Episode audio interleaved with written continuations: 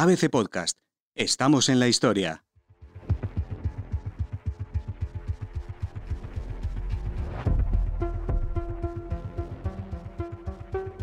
Casi 7 millones de fallecidos y 659 millones de contagiados después, no es fácil acordarse de cómo empezó todo, de cómo el coronavirus entró en nuestras vidas hace tres años y las cambió para siempre. Ni siquiera ahora, sumergidos como estamos en una nueva y preocupante explosión de casos, recordamos la incertidumbre inicial. ABC informó por primera vez de ello el 6 de enero de 2020. El titular Vuelve el miedo a una epidemia de origen desconocido en China. A continuación, la noticia advertía. Un misterioso brote de neumonía declarado esta semana en el centro de China tiene todos los ingredientes para que sea considerado una amenaza. Se trata de un nuevo agente que causa una infección respiratoria grave y podría tener un origen animal. Las autoridades han confirmado que de momento se encuentran afectadas 59 personas. Las causas están todavía bajo investigación. La primera noticia que tuve de la pandemia es una información que apareció en Le Monde. Y me acuerdo perfectamente que el título de la noticia era una neumonía de origen desconocido en China y dentro ya daba algo de información, muy poquita en esta primera información del 9 de enero del 2020 que ya hablaba de un centenar de casos de enfermos que estaban provocados por un virus, este virus era de la familia del SARS, del síndrome respiratorio agudo severo. Y a partir de allá empezamos a ver noticias pues, en todos los medios y demás y poquito a poco fuimos eh, entendiendo que nos metíamos en un periodo pandémico clarísimo, como el que hemos vivido estos dos años y pico. El primer caso conocido fue un hombre de 70 años que había sido ingresado con fiebre alta y neumonía en el Hospital Central de Wuhan a principios de diciembre de 2019. Aunque al mundo no se le informó de ello, los días siguientes le siguieron decenas de pacientes más. Fue entonces cuando China envió una serie de muestras de las infecciones de los pulmones de estos a la empresa de secuenciación genética Capital Biomedicals de Pekín. El objetivo, identificar la causa de la nueva enfermedad. El 30 de diciembre, alrededor de las 4 de la tarde, la jefa del Departamento de Emergencias del Hospital Central de Wuhan recibía los resultados. Como ella misma reconoció en una entrevista posterior, al leer el informe sintió un sudor frío en todo el cuerpo. En la parte superior se podía leer las siguientes palabras: SARS coronavirus. Comenzaba una carrera contra el reloj de 20 días por parte del gobierno de Pekín para ocultar la terrible pandemia que iba a condenar al mundo. Eh, la ciencia en China y la medicina en China están muy desarrolladas, están tan desarrolladas como pueden estar en Europa o como pueden estar en América. Eh, otra cosa es que la información que obtienen y que saben en este momento los científicos chinos sobre el origen, sobre la evolución de la enfermedad y demás, no ha llegado a Occidente ni ha llegado tampoco al resto del mundo porque el gobierno chino es un gobierno opaco, selecciona la información que da y en todos estos temas eh, ha tenido una actitud bastante eh, opaca respecto a informar al resto del mundo e informar a las autoridades sanitarias.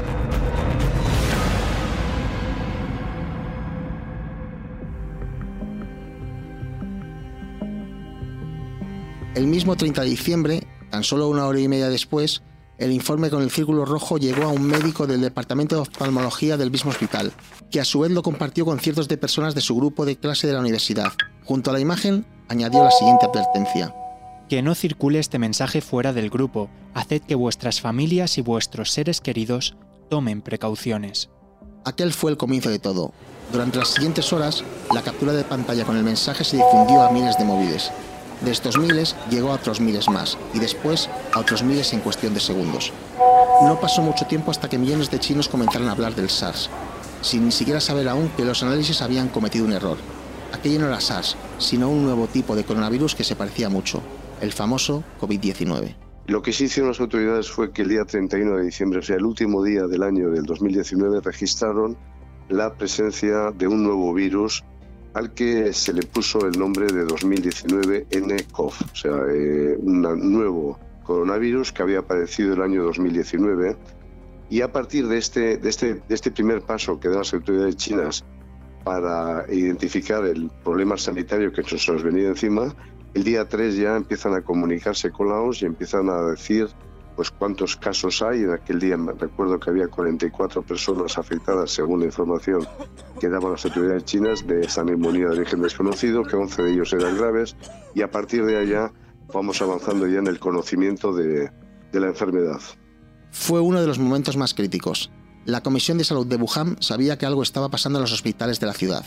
Ese mismo día llegaron desde Pekín funcionarios de la Comisión Nacional de Salud y enviaron muestras de los pulmones de pacientes infectados a cinco laboratorios estatales más. A continuación, la Comisión Nacional de Salud ordenó a los hospitales que, a partir de entonces, les reportaran directamente a ella todos los casos. Pero, sobre todo, que no hicieran pública absolutamente ninguna información sobre lo que ocurría. Las dos órdenes, sin embargo, también se filtraron. Tenemos el antecedente que no se ha insistido mucho en él, pero que es un antecedente muy importante, que es el del SARS. El SARS ocurrió entre el año 2002 y 2003. Apareció como, como la COVID, apareció a finales en el otoño del 2002, pero las autoridades chinas tampoco en aquel caso dieron ningún tipo de información y en febrero del año 2003 llegó esa información a, a la OMS y la OMS ya la hizo pública se empezaron a tomar las primeras medidas a, nivel mundial. Eh, el SARS afectó a 29 países. Eh, los casos reconocidos como SARS fueron 8.000 casos más o menos y el número de muertos unos 700. O sea, el 9% de los casos reconocidos eh, fallecieron.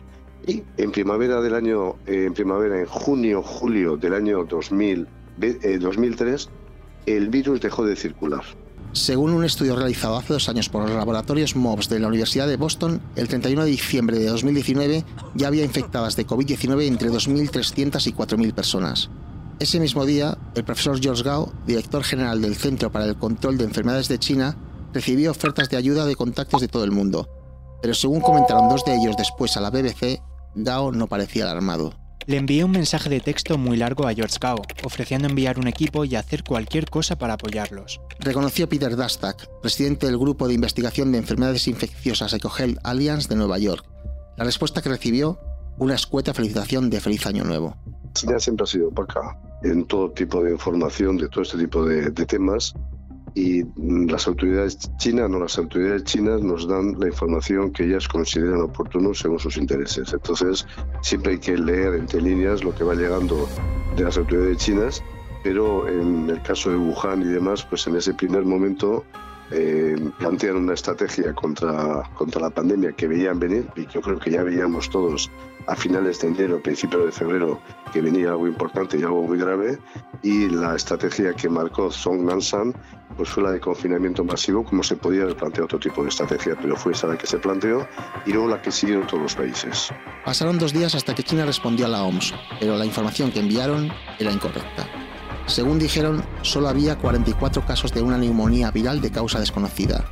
La OMS sospechaba que no era cierto y que la enfermedad, a diferencia de lo que defendía Pekín, sí se transmitía entre personas, pero la organización estaba obligada legalmente a registrar como veraz la información proporcionada. Por desgracia, tres semanas después comprobaron que los infectados se habían duplicado y que los hospitales de Wuhan recibían ya a miles de infectados con los mismos síntomas. El gobierno chino, sin embargo, seguía negando la mayor, que el virus se transmitía de persona a persona. Para los médicos chinos era ya evidente, pero se les impidió de nuevo hacer pública la información. Un trabajador sanitario del Hospital Central de Wuhan confirmó después. Había mucha gente con fiebre, todo estaba fuera de control. Comenzamos a entrar en pánico, pero el hospital nos dijo que no estábamos autorizados para hablar con nadie.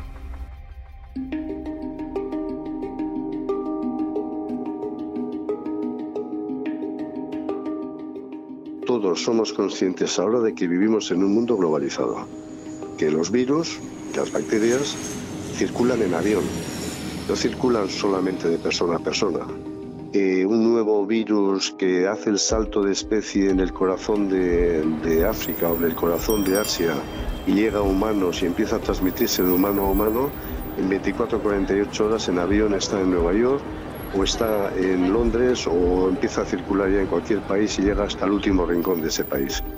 El 5 de enero de 2020, el famoso virólogo de Shanghái, Zhang Yongfeng, consiguió al fin mapear la secuencia genética completa del virus y escribió a la Comisión Nacional de Salud advirtiendo de que debían tomarse medidas de precaución en los lugares públicos.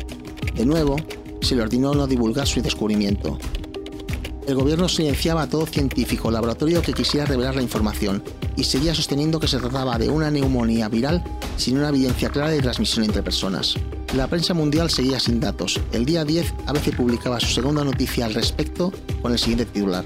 Un virus similar al SARS, origen de la misteriosa neumonía de China. En ella se explicaba que la Organización Mundial de la Salud llevaba días conteniendo el aliento. El día 12, ABC confirmó los peores augurios. El titular decía... Primer muerto por la misteriosa neumonía que tiene en alerta a China. Se trataba de un hombre de 61 años, la primera persona de las 6,7 millones que vendrían después. Ese mismo día, Zhang huía a Shanghái y filtraba la noticia. Finalmente, el gobierno accedió a publicar la secuencia genética del virus. Todos veíamos claramente desde mediados de febrero en adelante que la enfermedad, el virus estaba circulando en nuestros países. El primer caso autóctono en Italia y en Europa se identificó el día 21 de febrero.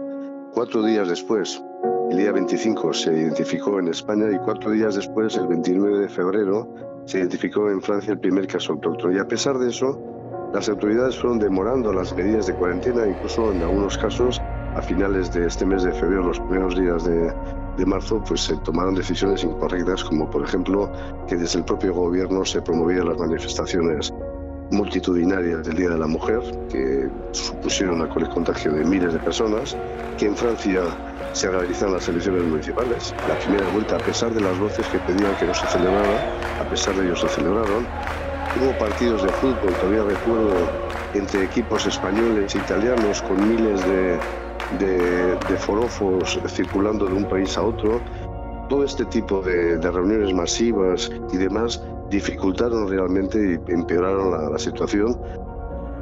El día 20 de enero, al gobierno no le quedó más remedio que confirmar que el nuevo virus se transmitía de persona a persona y el mundo entero se puso a trabajar. El resto es historia. Puedes escuchar todos los episodios en abc.es, iVoox, Wanda, Spotify, Apple Podcast y Google Podcast.